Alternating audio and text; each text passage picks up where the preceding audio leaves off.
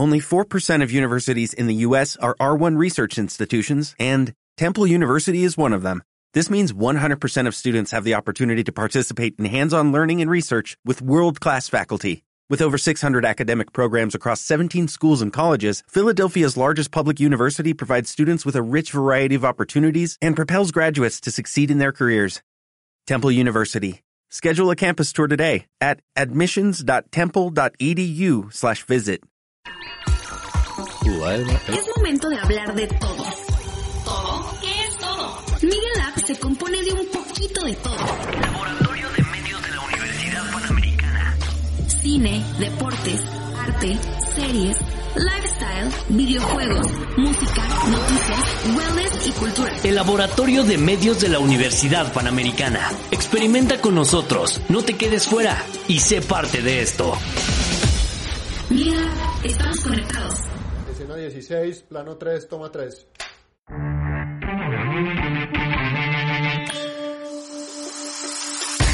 Houston, tenemos un problema. Al infinito y más allá. Aquí te contaremos en qué se inspiraron los escritores y los eventos que desencadenaron. ¡Buongiorno, principessa! ¡Es Esparta! Bienvenido a Detrás del Libreto. Comenzamos.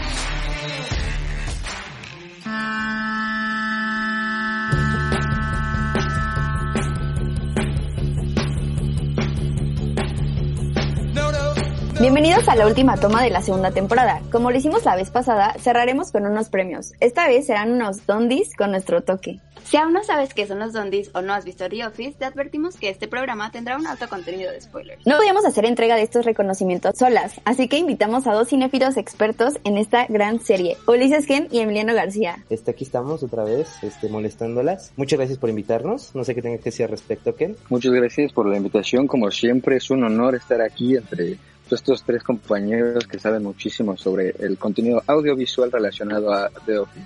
Que espero les guste este episodio y pues... Esperamos que esta vez no te vayas a ir a la mitad de la toma y nos cortes la inspiración porque nos vamos a poner muy tristes, la verdad. Pero bueno, vamos a empezar un poco con datos de The Office. Y pues esta es una serie estadounidense de humor que consta de nueve temporadas y es ambientada en una oficina de venta de papel localizada en Scranton, Pensilvania. Y está adaptada a partir de la serie británica del mismo nombre. Después de que la serie original británica ganara dos globos de Oro, la NBC encargó a Greg Daniels, antiguo guionista de Saturday Night Live, King of the Hill y Los Simpson, la adaptación de la sitcom inglesa al público estadounidense. La productora conservó el título y el formato, aunque trasladando la acción a Scranton, Pensilvania. Se estrenó en la NBC durante la segunda parte de la temporada televisiva, el 24 de marzo de 2005, y ha ganado los premios Primetime Emmy y Peabody. Aunque evidentemente la serie es pura ficción, esta misma adoptó el formato de falso documental, ya que los actores advierten la presencia de las cámaras y se dirigen a ellas comentando y matizando las propias escenas. La primera temporada fue recibida con críticas mixtas, pero las siguientes cuatro temporadas recibieron numerosos elogios de los críticos de televisión y se incluyeron a las listas de series de televisión recomendadas. Y los protagonistas, pues la verdad son muchos que son importantes, pero pues así de que principales, principales. Está Steve Carell, Jenna Fisher, John Krasinski, Ray Wilson, Ed Helms, entre otros, porque la verdad sí son muchos y pues son muy importantes todos, pero pues sí, o sea, nos, nos va a costar mucho, mucho tiempo. Así es que mejor vamos a los datos curiosos. Bueno, la escena más cara fue la propuesta de matrimonio de Jim. Greg Daniels reveló que luego de encontrar una gigantesca playa de estacionamiento, recrearon sobre ella la tienda donde Jim le pide a Pam que se case con él. Grabarla costó 250 mil dólares. Yo vi que justamente el personaje de Michael Scott fue de lo más crítico en la primera temporada. Ya en la temporada 1 de The Office británica, el personaje era exactamente igual. De hecho, si ustedes ven las dos series, es copia y calca. Pero el problema que tiene es que Rick Gervais, que era el que interpretaba a Michael, no me acuerdo el nombre realmente de la, de la The Office británica, era muy crudo. O sea, era así, pero porque el humor británico es así. Entonces, en la segunda temporada, justamente cuando empiezan a recibir estos elogios, es que se dieron cuenta que Michael Scott, cuando era impertinente, misógino, y lo hacía en la primera temporada hasta grotesco, si se fijan cómo se peinaba, cómo iba vestido, era precisamente por eso. No, no, no, el público americano no estaba acostumbrado a ese tipo de humor y por eso lo hicieron ya más ingenuo, que realmente no se da cuenta de los comentarios y de lo hiriente que puede llegar a ser, ya que el público americano se sentía más cómodo con ese esa versión de un Michael Scott. Aparte, no sé si les pasó, pero a mí, o sea, bueno, a mí Pam me recomendó la serie y yo dije de que, ay, no, qué hueva, la verdad. Y ya la empecé a ver y la primera temporada fue como de, ¿qué estoy viendo? Esto es una grosería. Y ya, o sea, casi la, la dejo de ver y Pam me dijo de que no, no, no, tú sigue la viendo, neta te va a gustar, y así, ya. La, la empecé a ver por compromiso y la terminé de ver por gusto. Para el siguiente dato curioso era que Rain Wilson, el encargado de darle vida al entrañable personaje de Dwight Schrute, originalmente, originalmente había audicionado para el papel de Michael Scott y para el papel de Dwight Schrute también había audicionado este personaje de la comedia que hoy conocemos como Seth Rogen, que ahorita pues hay unos problemas, pero pues Seth Rogen también había audicionado para ese mismo papel de Schrute. Pero solo quería decir que así que no se vuelvan a saltar una serie que le recomiendo a un amigo por más malos gustos que tenga, ya que luego salen joyitas, ¿no? Yo creo que es una de las, estamos hablando de la, si no es que la más grande sitcom americana que hay, este, se compara con Seinfeld. Sinceramente no voy a hablar de Seinfeld porque no me gusta, pero también la deberían de ver un día, a ver si, un día que tengan mucho tiempo libre. Es que tienes que pasar como de la primera temporada, porque tienes que como que entender a los personajes y el humor y así, pero mucha gente la deja de ver pues porque los primeros seis, cap el primer capítulo es muy aburrido, la verdad, y los primeros seis también son muy extraños, pero pues ya que los entiendes ya te empieza a dar risa, yo creo. Pero lo bueno es que se pasan rápido, o sea, no es como que tarden años, entonces como se pasan rápido, pues es como de, bueno, está bien, voy a seguirla viendo a ver qué onda. Pero bueno, otro de los datos es que muchos de los actores han hecho colaboraciones en los guiones de la serie y Vijay Novak, que es Brian, Paul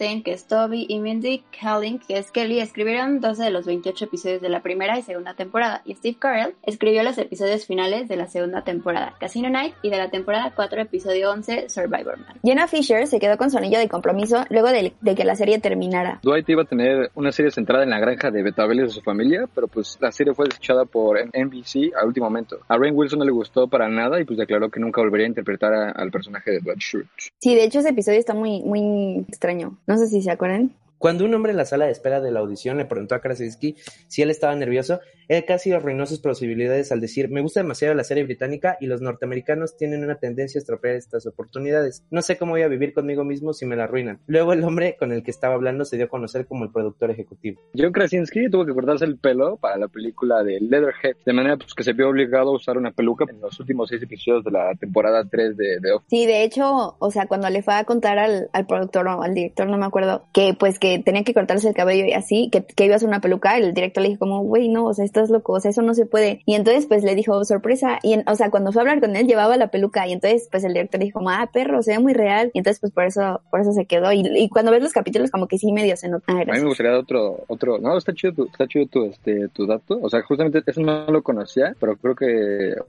el dato que te quería comentar era que justamente este, este actor, eh, Brian Cranston, que también interpretó a Walter White y al papá de Malcolm en, la serie de Malcolm, también dirigió y escribió uno que otro episodio de, de The Office. Amiga, danos el, el último dato que ese es tuyo y está, está buena. Jenna y Angela comentan que el personaje de Karen estaba escrito de una manera más cuadrada y menos divertida que lo que nosotros vimos en pantalla. Pero al conocer a, a Rashida, les cayó también a todos y tenía tan buena vibra que se sentaron varias veces a repasar el personaje y Jenna sugirió algunos cambios para darle más dinamismo al personaje y así pues proyectar un poco de la personalidad pues de la actriz. Últimamente esto le cayó muy bien al público ya que su personaje duró más en pantalla de lo planeado en su inicio. También comentan que de verdad les gustó mucho trabajar con ella, que hubieran deseado tal vez se quedara un poco más. Ahora, ahora sí vamos a los dondies y ya nos vamos a explayar un poquito más. Pues ya, o sea, vamos a empezar con los momentos más tristes. Así es que, amigos, ¿ustedes cuál piensan que es el momento más triste de esta serie? El momento más triste, yo creo, o sea, a mi parecer, o sea, he estado hablando también como con varios amigos que también les gusta The Office, que de manera casual, y para muchos dicen que el momento más triste es cuando Michael, spoiler para quien no lo ha visto, regresa a la boda de Dwight, y es un momento como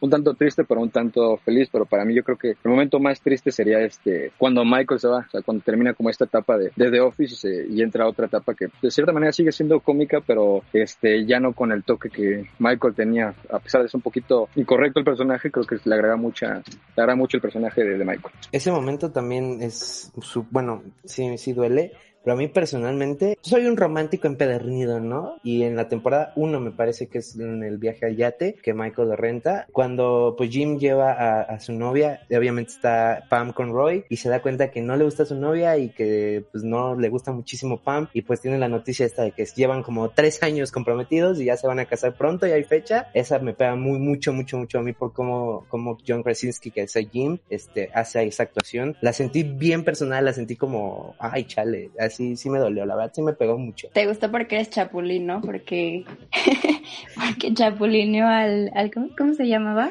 Ah, a al Roy, esposo a de, Roy. ándale, ándale. Por eso Es te que- gustó. Hay un viejo proverbio chino, amiga, que es, si no es para casarse es para rolarse. Entonces, eh, siempre, siempre hay que Esa no me la sabía. Información que cura. júntate con un chapulín y se te cambia la vida. Amiga, ¿tú cuál piensas que es el momento más triste? ¿O por cuál votas de los que dijeron ellos dos? Amiga, tal vez soy muy gay, pero yo te dije que es en el episodio de, de Paper Planes que está, o sea, que están de que muy mal ya en su matrimonio este Jim y esta Pam. Y entonces ella está de que súper dolida, porque aparte se ve como que muy demacrada, o sea, yo creo que sí se ve como que muy mal. Y entonces de que él le dice como de que, bueno, voy, ya me voy a su trabajo, ¿no? Y ella le dice, ah, Simón, y pues no se despide, o sea, como que fue- es como de, ah, ok. Y luego ella, creo que se le olvida algo y entonces lo va a seguir. Y entonces él de que la abraza, así como neta diciéndole así como, no, neta la regué, o sea, perdóname, solamente con un abrazo. Y ella como que, o sea, como que es como de, chale, brother, o sea, neta me estás lastimando mucho y así. Y que ya al final se acuerda de su boda y lo abraza. No sé, en serio, esa, o sea, lo vi como ocho veces para llorar. O sea, en serio, está muy bonito. La tuya, amiga. Sí, amiga, yo creo que a partir de ese episodio ya empecé a llorar en todos así seguidos. Y sí, ves que me habías dicho de que no, amiga, vas a llorar en ese. Pues alguien me había dicho de que, ay, no inventes que Pam Wilson lloró en ese. Y yo ahí al lado llorando como...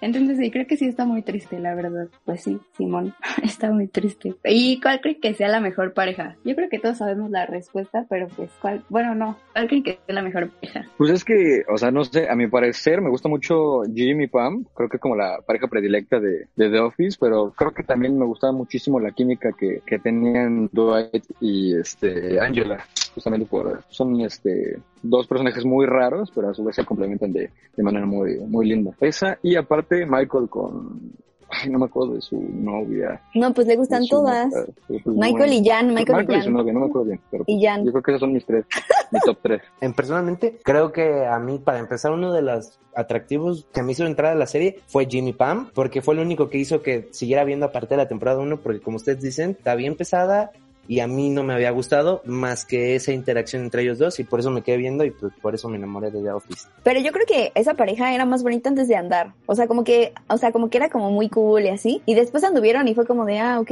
O sea, como que ya no había esa química, yo creo. Yo creo que la mejor es Holly y Michael. O sea, desde que, o sea, desde que se conocen y entonces él de que se sienta y él empieza a hablar como Yoda y él de que lo voltea a ver bien raro y luego le habla como Yoda es como, es ahí Michael. O sea, Michael es ahí. Aparte cuando le pide que se casen súper bonito y súper improvisado, porque él quería que fuera acá de que súper cool y termina siendo en la oficina y aún así termina siendo como algo súper padre y súper romántico. No sé, sí, creo que sí está entre Michael y Jim. Me iría por Michael, la verdad. Es que en ese episodio no tenemos ningún, nadie que nos desempate. Pero pues como en nuestro programa va- gana Nosotros Michael y Jim. ganamos. Diga, Michael No, y Holly. Michael y Holly. Michael y Jim, una fanfic escrita por Pam Wilson. Y obvio la pareja más tóxica era Michael y esta Jan, o sea, cuando estaba en la plaza con todas las niñas y empieza a decir todo lo que le hacía a esta Jan.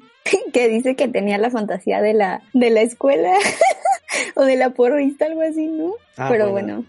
es que a María le da mucha risa. Se No, no, no, no, no, es que Michael Scott es todo un personaje, o sea, sé que es un poco desviado, pero por ejemplo, hablando de Michael Scott, cuando están chiquillos va a una, creo que es un- una primaria, ¿no? Y les dice que les va a pagar la carrera a todos, y crecen y le hacen todo el desfile y la fiesta, y llega y les dice que no le va a pagar. Es que Michael es todo un personaje, para mí es de lo mejorcito que tiene la sitcom, y no sé si alguien más quiera comentar acerca de un momento que les pareció chistosillo. Es que ahorita no me acuerdo, pero eso, o sea, pero eh, estás entrando a la siguiente categoría que es, pues, es mejor personaje. Así que tú dirías que Michael es el mejor personaje. Es que creo que es el que puso la pauta para ese tipo de personajes, pero no es el que más me gusta. Por ejemplo, uy, Stanley se llama, ¿Cómo? el que hace el chili, es que se me fue el nombre. Kevin. ahorita. Kevin, no, es que, mira, no son muy importantes, no son muy relevantes, pero escenas como la del chili y la olla, simplemente es realmente lo que me sentí identificada, no se los voy a negar. Sentí, yo soy ese personaje con esa olla de chili en este juego llamado vida, ¿no? Entonces, sí, sí me sentí, es para mí son de lo mejorcito ellos dos, y Michael es punto y aparte porque es el principal, siento yo. Se te olvidó mencionar a Dwight, güey. O sea, creo que es este, es un personaje que es, eh, no sé, no conectas tanto con él, pero siento que sí, sí lo entiendes, sí lo, sí te ríes con él y como que de cierta manera te da cierta ternura por ser de cierta manera muy inteligente, pero a la vez muy tonto. Pero pues yo creo, yo, yo nominaría a Dwight y también nominaría a Daryl, como un agregado a, a, a los personajes favoritos, pero bueno, ese es mi parecer. Yo coincido, coincido con Dwight, pero con Daryl no, la verdad. Pero sí, Dwight es un personaje muy curioso, porque pues, o sea, sí, o sea, la verdad hay un punto en el que todos me cayeron muy mal, bueno, la mayoría, pero después como ya hacen como las paces y así todos y entonces pues ya, pero sí, yo creo que Dwight, o sea, aparte de Michael, yo creo que Dwight sería el mejor personaje. La verdad, o también me da mucha risa Erin, pero pues no como para mejor personaje, pero es muy cagada. O sea, porque dices como, ¿es neta? O sea, es neta. Está bien mensaje. pero sí, bueno, yo creo que, que Michael o, o, Dwight. Bueno, y hablando de Dwight, ¿cuál creen que, es, que, que fue la mejor broma que Jim le hizo? a Dwight. Um, yo sí la tengo súper aquí, porque ven que suben clips de The Office a Facebook. Yo, empe o sea, ya cuando decidí, ¿sabes qué? La voy a ver porque no tenía, no estaba en Amazon Prime y no estaba en Netflix, más que en el gringo. Entonces, pues me descargué, de hecho, una aplicación que no les voy a decir el nombre porque digan no a la piratería, porque vi ese clip, terminé de ver el clip de donde Jim le hace la, le pone gelatina a todas sus cosas. Entonces, ese y el de cuando Jim supuestamente es asiático, o sea, bueno, le cambian todo el rollo y que, y que hasta se besa con Pam y todo. Esas dos bromas fueron las que yo dije, ¿sabes qué? Voy a ver la serie porque se ve muy cagada. Pues sí, esas, esas son las que más se me ocurren. No sé ustedes cuáles opinen, amigas y amigos. No sé si esté muy X, pero a mí me gusta mucho cuando envuelve todo en papel de Navidad y al final no es nada y entonces se sienta y se cae todo. A mí me da mucha risa, la verdad. Creo justamente también una parte creo que es cuando, o sea, una, broma muy memorable de él es cuando hace pasar que su computadora tiene vida propia y muchas de, sus ideas de Dwight como que empiezan a aparecer como de que, ay, la compu le empieza a hablar a, Dwight y justamente como que se empieza a volver loco y justamente también este, Pam le ayuda con eso. O también cuando Jim se, se viste y se, bueno, se viste igual que Dwight y le empieza a molestar con sus gestos y con sus palabras con el, para molestarlo e ir a quejarse con, con su papá Michael, ¿no? Vaya. Sí, esa es la mejor, esa es la mejor yo creo. Porque cuando él lo intenta, cuando Dwight intenta hacerlo, o sea, no, pobrecito, nada más se fue a humillar. O cuando le manda fax del futuro y que le hace pensar que es Dwight del futuro. es que como no tenía nada que hacer, o sea. y hace el treasure hunt y que al final no se acuerda cuál era el premio. Ah, sí, cuando le da un libro de cómo, cómo se tienen que hacer las fiestas o algo así y que entonces cada vez que alguien pasara tenía que decir su nombre en voz alta. Y ya pues me dio mucha risa. Aparte el de que no manches, soy un crack, o sea, es el mejor libro y solamente lo ha, lo ha comprado una persona. O sea, neta. Tiene muchos, tiene muchos bromas como muy memorables. También cuando persuade o le dice a, Dwight, oye, ¿sabes qué? Deberías comprarte una bolsa de mujeres, lo que se están usando ahorita, amigo. Y, y es como de que, ah, sí, sí es cierto, ¿no? Y pues justamente termina, termina yendo a comprar una bolsa justamente con la actriz Amy Adams y sale acá bien feliz, como de que no manches, ve, para la bolsa, está, está, es lo mejor de hoy. Es como, mmm, sí cierto. No, nada más iba a decir que cuando las va a probar y que les empieza a pegar y que se las prueba y así. Justamente yo creo que estas bromas funcionan porque es a Dwight y Dwight es de cierta manera, por ejemplo, yo me acuerdo cuando hicieron lo de que hubiera pasado en un incendio ya que él no cree que están preparados y, y con el lanzallamas, el lanzallamas no, con el, ay, bueno, con el que calienta las cosas así, empieza a calentar las manijas para que cuando la toquen se quemen, eso y como él está súper tranquilo, yo creo que eso, sin las bromas hubieran sido cualquier otro personaje, no hubieran pegado porque Dwight, como dicen, sí, estoy pensándolo, sí es de los mejores, es el mejor personaje. Sí, la verdad es que sí, tiene muchas cosas. Y aparte como que todo su background y así, o sea, como que lo hacen ser así, ¿sabes? De que tu abuela es alemana y no sé qué, hizo las remolachas y su granja, o cuando fueron de que Jimmy Pama su granja y así, o sea, cosas muy extrañas. O cuando se robó un, pañal del bebé de Ángela para que le saque la prueba del ADN. Pero bueno, pasamos a la siguiente. Bueno, a ver, ¿cuál creen que es la mejor imitación de Michael Scott? Yo digo que empiece Pam, porque la vi emocionada con este tema. Bueno, a mí me da mucha risa cuando, cuando está Ryan así, o sea, que ya es, o sea, no me acuerdo qué era, pero que ya es acá direct, bueno, no sé qué era, no sé qué era, pero ya estaba en su oficina y de repente le llegan y le dicen como de, oye, te está llamando Eddie Murphy y te quedas así y entonces, pues es Michael que empieza a hablar como burro, ¿no? Y ya, pues me da mucha risa. No, justo te iba a decir que sí, que concuerdo contigo, creo que esa es la de las mejores imitaciones. Sinceramente es la que tengo más en la cabeza y me gustaría decirte otra, pero es que esa se me quedó pegada cuando habla y hace, sí hace exactamente la voz de burro, es cagadísimo, es que sí es muy cagado, yo estoy de acuerdo que esa es la mejor imitación que se ha aventado. No lo sé, tal vez este cuando interpretan como a, a, Magic, eh, ¿cómo se llama? Ah, no, Magic, este, a Prison Mike, que es que para darle una lección a sus, a sus trabajadores de, sobre la prisión, no sé qué, pero termina dándote muchísima pena y a la vez muchísima risa al personaje. Es como, sí, güey, o sea, está chido, pero pues ya vete a dormir otro rato porque nada más estás haciendo el ridículo. Pero, o sea, creo que eso para mí es como la imitación más este, memorable que tengo de... Sí, que le preguntan, ¿y de dónde sacaste todo eso? Y dijo, ah, pues de internet. Y luego dice, no, no, de internet y de prisión. O que los, los dementores eran lo peor y todo. Sí, yo creo que concuerdo con la de Prison Mike porque creo que es como de los más icónicos. O cuando se pone de gordito. Hay, uno en el que se pone gordito, ¿no? Esa, esa también está buena. Es que es todo un personaje, la verdad. ¿Ustedes cuál creen que es el peor personaje? Yo, yo creo que, bueno, no, no sé la verdad, pero la verdad Toby me, Toby me caía muy mal. Que, pues, no sé, o sea, no aportaba nada. Yo creo que el mismo odio que le tenía Michael se lo tenía yo. Yo creo que es este Charles Miner, uh, que de hecho es uh, interpretado por Idris Elba. Y más que yo creo que el personaje sea cagante, porque sí lo es. Es más, pues bueno, viene de uh, reemplazar, entre comillas, a Michael Scott y es como, duérmete otro rato, güey. No hay necesidad, ¿no? Y a mí la verdad es que no me gustó ese personaje, no lo disfruté y pues para mí sí fue un desperdicio, es un super actor. Bueno, a lo mejor ese fue lo que querían hacer, pero yo ahí sí, justamente ahí fue cuando me desconecté de la serie porque sí dije, ya no hay nada más que ver, ahí se ven, yo ya me voy. Estaba olvidando el, el insoportable sobrino de, de, Michael, que es interpretado por, por Evan Peters, que es el, ese chamaquito, pues, pues castroso, ¿no? Que nada más estaba molestando uno y otro lado, creo que es uno de los peores personajes, pero creo que es un personaje como que nada más para, una, para un episodio, pero en general yo creo que también igual podría ser Idris Elba o también el el, otro jefe que llegó después, que es el actor David Spader, pero no me acuerdo, el, el que también, el que le había quitado el puesto a la nueva jefa también, no sé si recuerden, ese también es un personaje pues muy malo, y tal vez Andy, ha llegado a puntos que Andy me estresaba muchísimo, es como, mm, no bro, no bro. Aparte, hablando de cuando lleva sobrino, cuando le da sus nalgadas, es como de por, aparte da un buen de risa. Y sí, de Andy creo que arruinaron muchísimo al personaje porque al principio estaba como todo bien y así, y al final con sus problemas de ira y que se pone todo loco y que se va como, que se va ahí en su yate y, y que regresa como todo hipioso y así todo, no, o lo de su sobrino que está dándoles una junta y les dice como pues es que no molesten a mi sobrino y entonces pone como no molestar y luego eso lo tacha. Y entonces le dicen o sea no no molestemos o sea sí lo molestamos y empieza a hacer así un montón. Yo creo que o también Robert California o sea a mí no me gustaba. O sea era bien raro y nada más hablaba de del del, del sexo. O sea muy extraño. Bueno de lo que les si no les molesta quisiera que empezaran a decirme cuál creen que es el momento favorito de esta gran serie y personalmente un motivo por qué tampoco estaría de más. Pero no se amontonen van todos la boda, la boda de Jimmy Pam. O sea, cuando empiezan a bailar, o sea, o sea, no manches, o sea, lloro y aparte, esta canción siempre que la escucho me acuerdo, o sea, de la boda y aparte está chistoso y está emotivo. Ese es mi momento favorito. Está muy bueno ese episodio, aparte como este Kevin usa sus zapatos de Kleenex.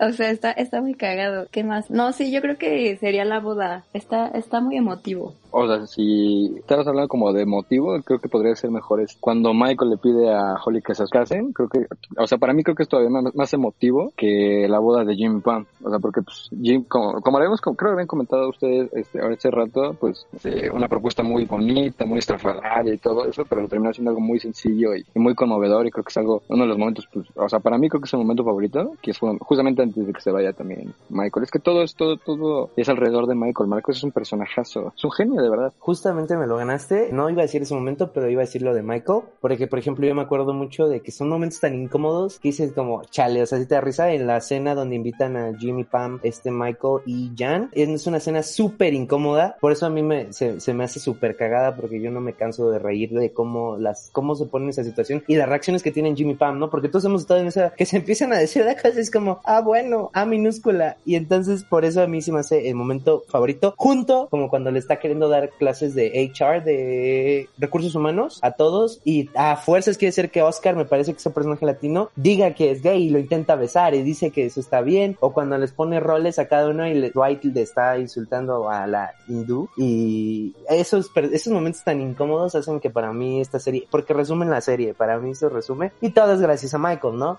Entonces para mí me encantan esas dos escenas, son mis momentos favoritos. Sí, aparte lo del beso no estaba en el libreto. Michael dijo de que, ¿qué? ¿Que te Bueno, está bien. Y ya, o sea, entonces sí, yo creo que es como ese personaje que le da como todo el sazón a la serie, por así decirlo. Pasando al siguiente, Dundee, ¿cuál creen que fue la mejor intro? creo que todos vamos a coincidir con que es la de supuesto incendio que organiza Dwight. Todo el episodio es una joya, pero creo que el, el intro es el intro como que la clave y como que es uno de los este, estandartes para The Office, para la gente que no conozca The Office y justamente para, para todo que le gustaría ver esa serie. Pero creo que sí, el, el incendio es, es clave y creo que es el mejor de, de toda la serie. Es que no hay nada que debatir. O sea, sí es esa la verdad. No, sí, no, la verdad es que estoy de acuerdo. No, ni siquiera quiero cagarla en un comentario, entonces, perfecto, buena elección. Hablando de eso, o sea, luego no es de la intro, pero me acordé de- del siguiente episodio, creo que es el siguiente, cuando hace con lo, lo de los primeros auxilios y se pone la cara del dude y no sé, está muy cagado. Y cuando Es el mismo. ¿Es el mismo? ¿Sale en el mismo?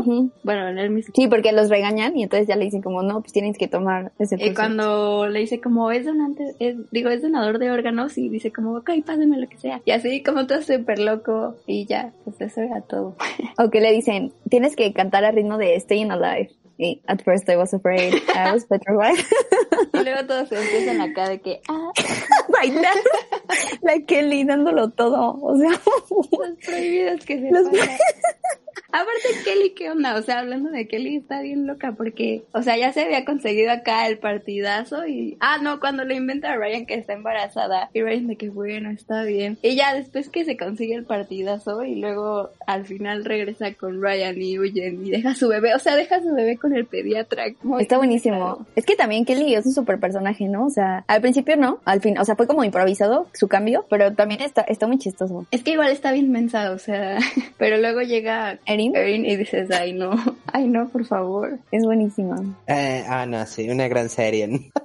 Dios mío. A ver, ¿qué, a, qué conclu- ¿a qué conclusión llegan? O sea, ¿le- ¿es su serie favorita? ¿Les gusta? Así un comentario final, porque ya se nos va a acabar el tiempo. Una lástima que se nos esté acabando el tiempo este gran podcast. No, no es mi serie favorita, pero sí es la que más risa me da. Es que, amiga, Fan Major Mother para mí es el estándar, pero es que ya, ya sé, ya vi las caras, pero es que son muy diferentes. Una es una comedia más irreverente y la otra pues es mucho de situación. Entonces, sí creo que a partir de The Office todo se amoldó a, a lo que conocemos ahora de humor así y todos han intentado imitar a Michael Scott en algún punto con algún personaje, pero Michael Scott solo hay uno y ahí se acaba. Office es una gran serie, cada vez la mejor serie de comedia. Para mí sí es como de mi top 3 de mejores series que he visto y la verdad es que yo no entiendo cómo pudieron ser tan genios para escribir algo así. Es, grandiosa la serie, de verdad. Yo me acuerdo que a veces no hacía tarea solamente para aventarme otro episodio porque es como era una adicción terminar de ver o ver el otro episodio. Pero quiero saber qué más, qué tontería más van a hacer. Pero para la gente que no, lo está, no la haya visto, véala. Sáltense la primera temporada, no hay problema. Pero pues es una gran serie, de verdad es la mejor. No, pues justo, o sea, yo empecé a verla, la verdad, por compromiso, porque Pam y Asael me dijeron de que no, neta, vela, está buenísima. Y ya, pues la empecé a ver yo dije, ay, ¿qué es esta porquería?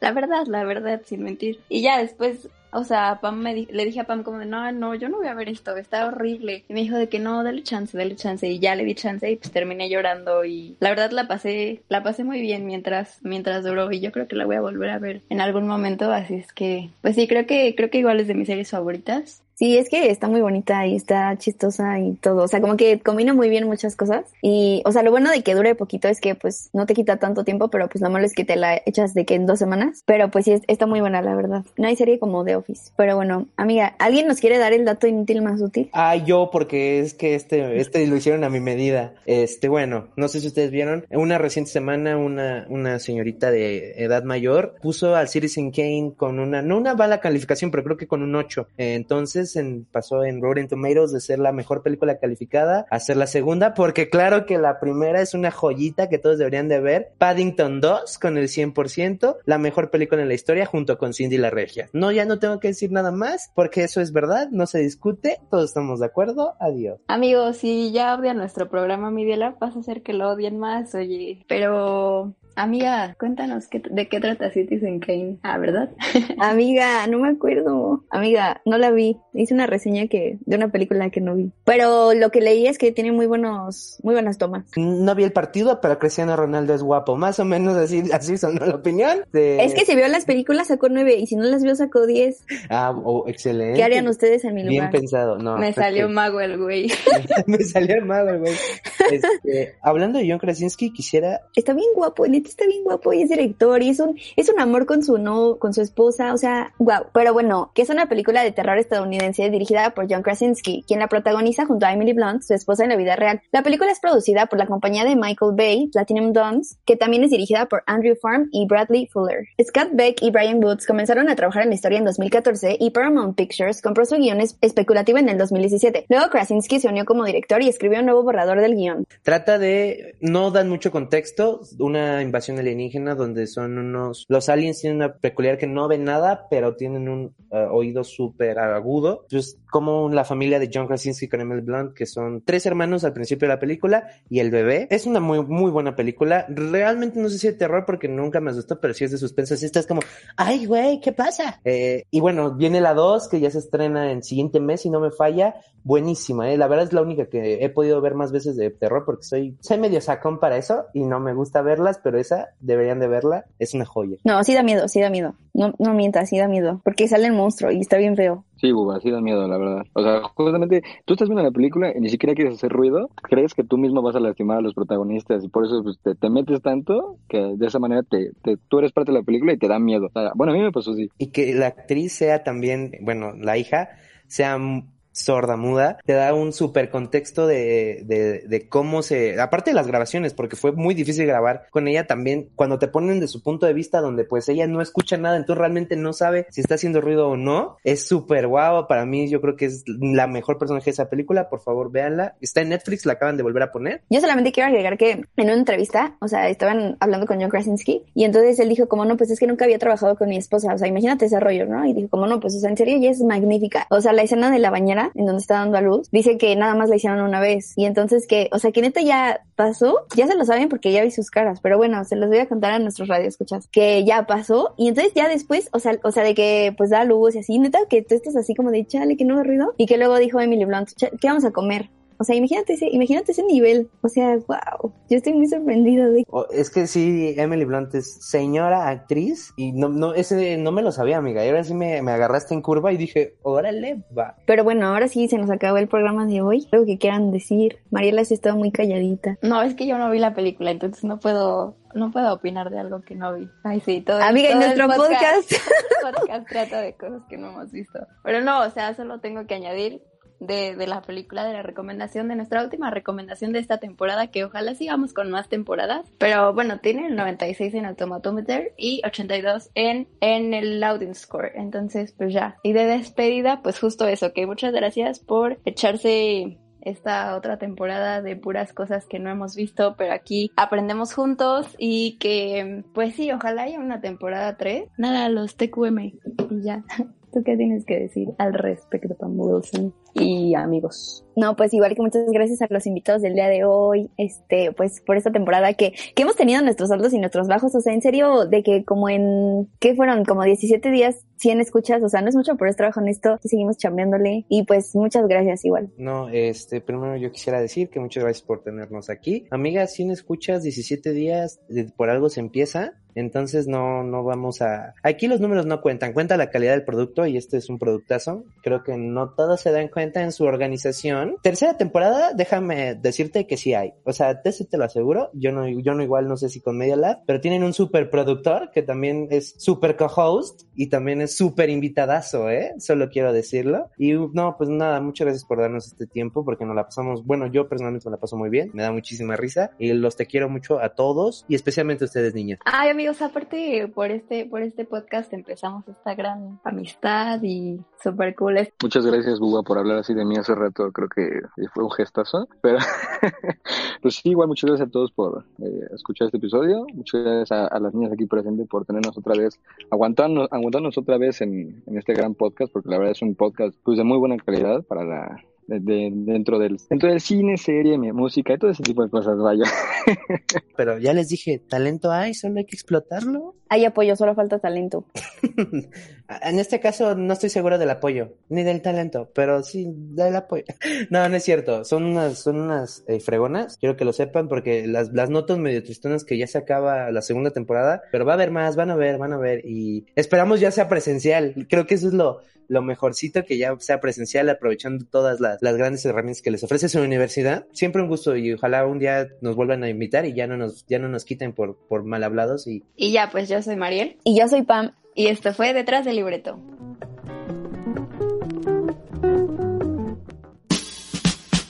Gracias por sintonizarnos. Nos despedimos por el día de hoy.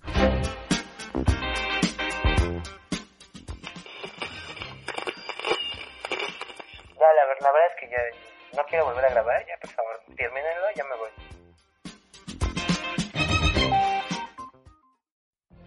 What if you could have a career where the opportunities are as vast as our nation, where it's not about mission statements, but a shared mission? At U.S. Customs and Border Protection, we go beyond to protect more than borders. From ship to shore, air to ground, cities to local communities, CBP agents and officers are keeping people safe. Join U.S. Customs and Border Protection and go beyond for something far greater than yourself. Learn more at cbp.gov/careers.